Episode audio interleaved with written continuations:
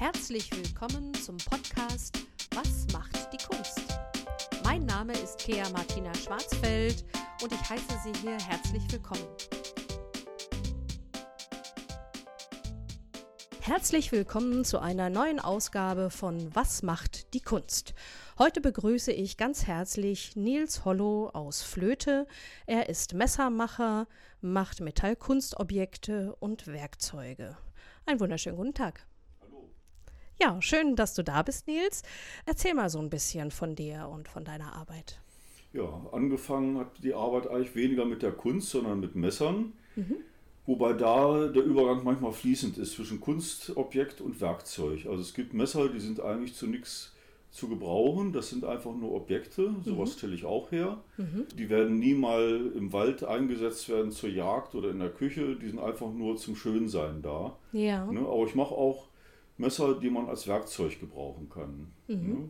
Dann mache ich auch Kunstobjekte, die nichts mit Messern zu tun haben, die sich an alten Vorlagen aus der Vorzeit orientieren, aus der Eisenzeit zum Beispiel. Ne? Die aber dann in einem modernen Rahmen sind. Ne? Das ist so eine Mischung zwischen alt und neu. Ne? Da verwende ich teilweise auch alte Materialien für, also alte Eisenteile Ja. die ich dann verschmiede ne, und zu etwas Neuem mache.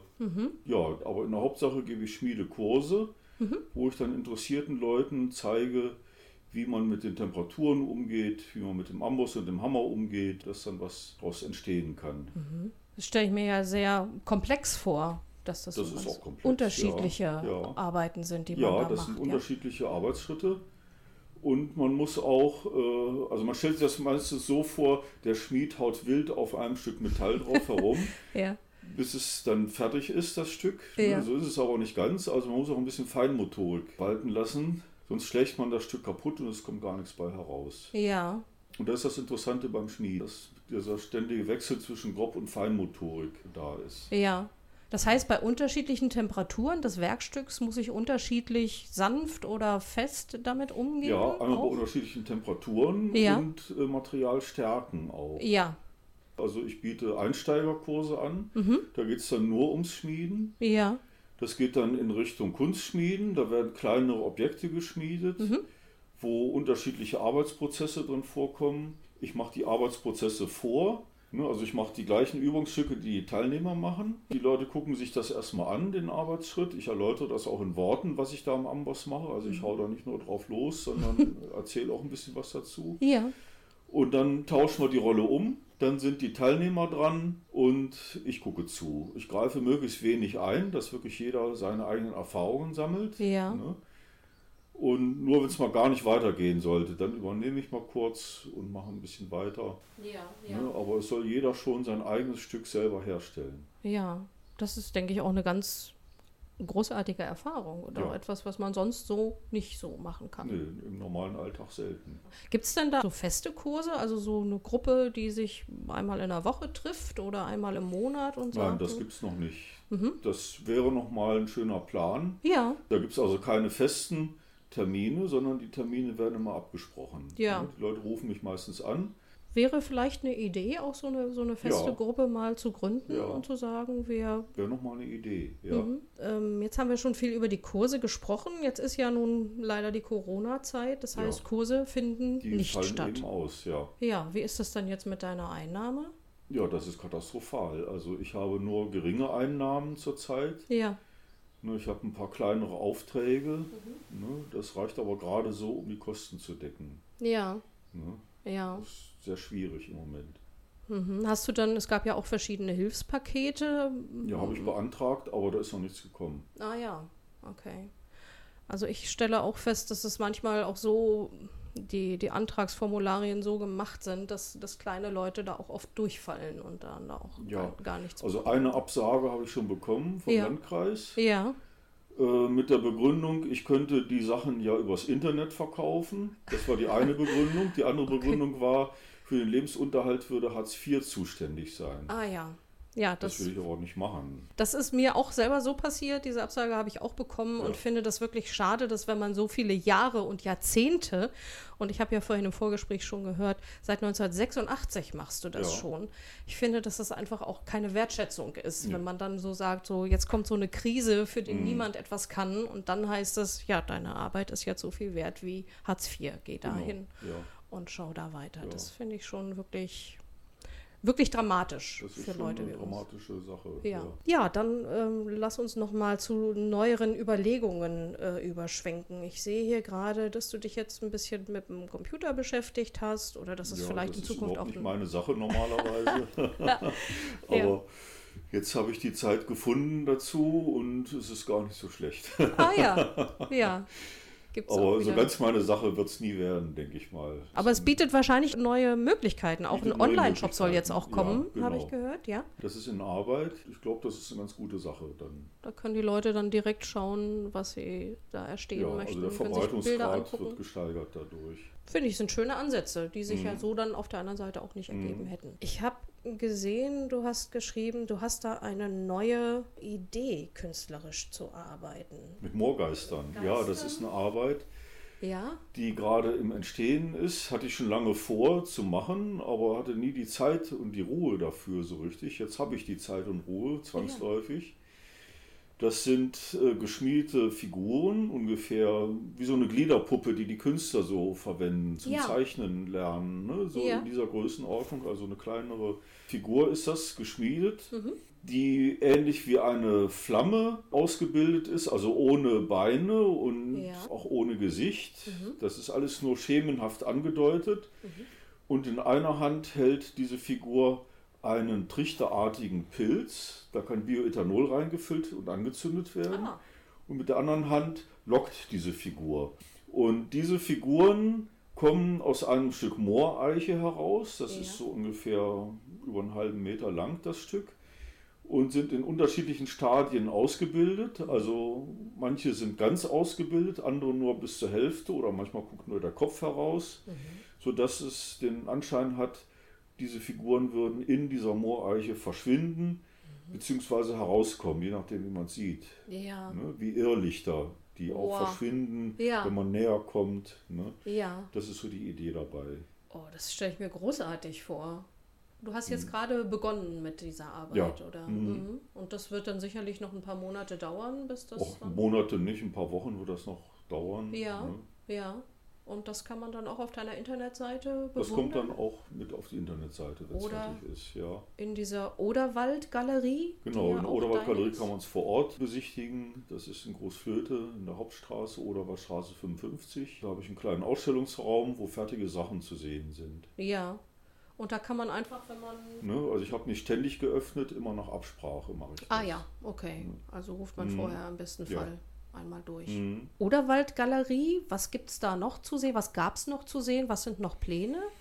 Ja, es gibt Sachen von anderen Künstlern zu sehen. Im Moment gibt es Schrottkunst zu sehen von Ja. einem Freund von mir, der alte Werkzeuge und andere Schrottstücke, also richtig schönen Schrott, also alten Schrott Ja. verwendet er. Ne? Die schweißt er zusammen zu Figuren. Mhm. Und äh, diese Figuren sind teilweise im Garten ausgestellt, teilweise in der Galerie zu sehen. Einige Bilder von einer Künstlerin sind zu sehen. Demnächst gibt es auch eine Kunstausstellung, wenn wieder Ausstellungen machbar sind. Ja, ja. Werden Bilder von einem äh, Künstler aus Braunschweig gezeigt, der surrealistische Bilder malt. Oh, ja. Ne? Also es finden normalerweise auch immer wechselnde Ausstellungen statt. Alle zwei oder drei Monate gibt es dann eine neue Ausstellung. Bloß Ja. eben ruht das auch gerade. Ja, ja. Und das heißt, wenn ich da interessiert bin, werde ich dann in Zukunft auch auf deiner Internetseite da neue Termine finden? Ja, und auch in den Zeitungen wird das auch bekannt gegeben. Ja, das heißt, Ja. da hat man vielfältige Möglichkeiten, Genau. sich zu informieren. Zum Thema Zukunft wollte ich noch mal fragen. Wie Mhm. siehst du die Zukunft? Was wünschst du dir? Allgemein wünsche ich mir, dass durch diese Krise, die gerade vorherrscht, so ein Umdenken bei den Menschen vielleicht stattfinden kann. Und zwar ein Umdenken in der Weise, dass man also über die Grenzen hinaus denkt und so ein Bewusstsein entwickelt. Ne? Das wünsche ich mir für die Allgemeinheit. Mhm. Denn diese Krise ist ja weltweit, dass da eine bessere Zusammenarbeit stattfinden könnte. Das wünsche ich mir sehr. Und persönlich? Persönlich wünsche ich mir, dass es in meiner Galerie weitergeht. Mhm. Ne, Das soll ein zweites Standbein werden. Es ist auch sehr interessant, mit Menschen umzugehen. Also auch in den Kursen ist das schon interessant, aber auch mit Künstlern Kontakt zu haben. Also das, das- noch so in den Anfängen. Ja, genau. Auch dieses ne? Vernetzen, auch so der Ja. Künstler untereinander, dass Genau. man das ein bisschen mehr Mhm. ausbaut jetzt. Ne? Zum Thema Kunst hast du da noch was ganz Interessantes ähm, gesagt. So deine Kunst äh, ist archaisch. Mhm. Was, was glaubst du, was, was zieht Menschen da zu dir? Was kriegen die da außer einem fertigen, selbstgemachten Werkstück? Da steht irgendwas von Wurzeln, hast du mir Mhm. geschrieben. Kannst Ja. du da noch mal so ein bisschen was erzählen?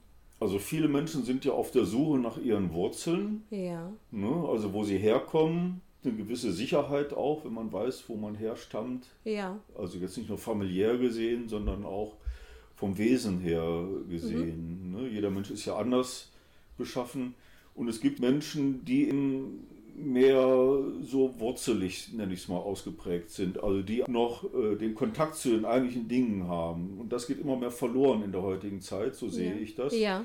Das sehe ich gerade bei den Kindern auch. Ich gebe auch äh, nicht nur Kurse, sondern mache auch Workshops in einem Museum in Salda, in Salzgitter. Oh, wie schön. Da habe ich das jetzt immer mehr festgestellt, dass die Kinder ja von den eigentlichen Dingen sehr weit entfernt sind. Die kriegen von den Eltern das schon gar nicht mehr mitgeteilt. Ja. Ne? Also ich bin draußen aufgewachsen, ich war mit meinen Eltern viel in den Wäldern, wir haben Wanderungen gemacht, ich habe Steine gesammelt, Ja. Fossilien und Mineralien Ja, ne? und Ja. habe so den Kontakt zu den ursprünglichen Dingen bekommen. Eigentlich wollte ich mal Archäologie studieren. Ich habe auch sehr viele archäologische Repliken hergestellt und dadurch habe ich auch diese Beziehung zu der Kunst dann bekommen. ah.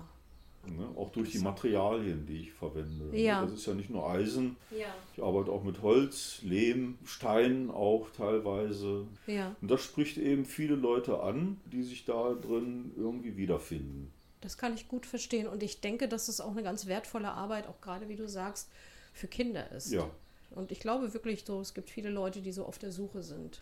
Das zieht sich durch alle Gesellschaftsschichten. Man kann sagen, die Leute, die zu mir kommen, sind alle irgendwie auf der gleichen Wellenlänge. Und das ist auch so mit den Händen zu arbeiten, das erdet ja auch Genau. nochmal. Ne? Und das ist das, was uns heute fehlt ne? im normalen Berufsalltag. Mir fällt gerade noch eine ganz andere Frage ein. So, ähm, man stellt sich das Schmieden ja, du sagtest, das ist auch feinmotorisch und man muss da auch sehr unterscheiden, aber Mhm. man stellt es sich ja auch als schwere körperliche Arbeit vor. Jetzt wollte ich gerne noch mal wissen, ist denn das auch was für Frauen?